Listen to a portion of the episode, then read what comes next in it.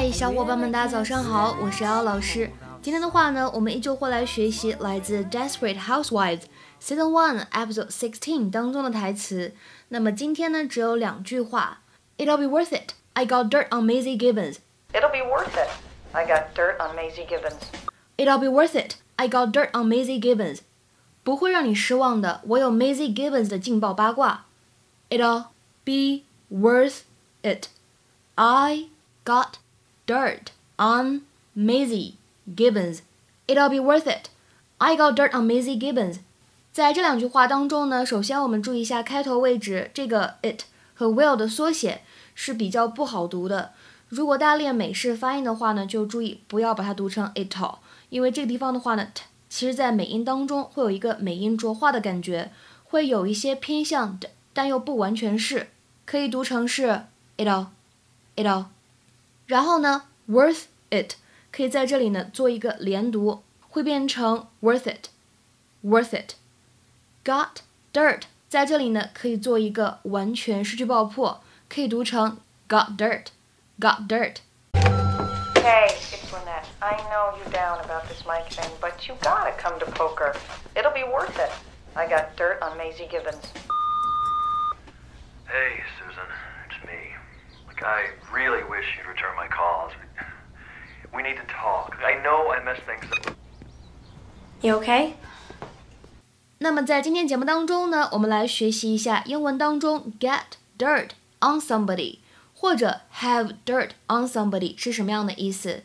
其实呢，在这里这个 dirt 它呢并不指灰尘这样的意思，而指的是 unpleasant or harmful information about somebody that could be used to damage their reputation, career, etc. 比如说，我们来举一些例子。第一个，Do you have any dirt on the new guy？哎，你有没有这个新来的家伙的八卦？Do you have any dirt on the new guy？那么在日常生活当中呢，我们还会经常见到 dig up dirt on someone，就指的是挖某个人的黑料，去把他那些不为人知、不光彩的事情怎么样的挖掘出来，公之于众。 比如说，看下面这些例子。第一个，They hired a detective firm to dig up dirt on their rival。他们聘请了一家侦探公司去挖掘对手的黑料。They hired a detective firm to dig up dirt on their rival。再比如说第二个例子，Reporters even go through trash cans digging for dirt on celebrities。记者们为了挖明星们的八卦，甚至会去翻垃圾桶。Reporters even go through trash cans digging for dirt on celebrities。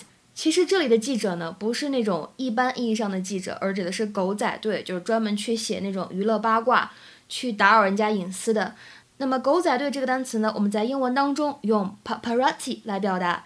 这个词呢，发音会有一些奇怪，因为它是一个外来词，它呢来自于意大利语 paparazzi，paparazzi。大家可以去听一下，Lady Gaga 有一首歌呢，就叫做 paparazzi，非常的出名。那么说到这里，我们讲到了这个 dirt，还提到了垃圾桶，是吧？那我想到了之前呢，我们在学习《吸血鬼日记》的时候呢，讲过这样一个短语，叫做 treat somebody like dirt。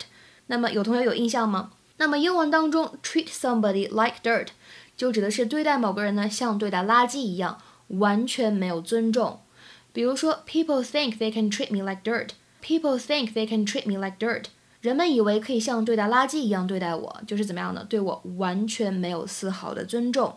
People think they can treat me like dirt. 今天的话呢，请各位同学尝试翻译下面这个句子，并留言在文章的留言区。他到处传播他前女友的黑料，真是卑鄙至极。他到处传播他前女友的黑料，真是卑鄙至极。那么这样一句话应该如何使用我们刚才讲过的这样一个 dirt 的用法来造句呢？期待各位同学的踊跃发言。我们今天节目呢就先讲到这里了，拜拜。They're just like My ice. mother will start to worry. Beautiful, what's your My hurry? father will be pacing the floor. Listen to the fireplace So roar. really, I'd better Beautiful, scurry. please don't But maybe just to have a drink Put more. some records on while I The pour. neighbors might Baby, think it's bad out there. I say, what's Ain't in no that cats to be drink? had out there. I wish I knew Your eyes are how like starlight to now. break the spell. I'll take your hat, your hair looks I swell. ought to say no, Do you mind no, if sir. I move in At least I'm gonna say that I What's the sense in hurting my I really pride? can't Oh, baby, don't stay. hold out. Baby, Baby, it's it's cold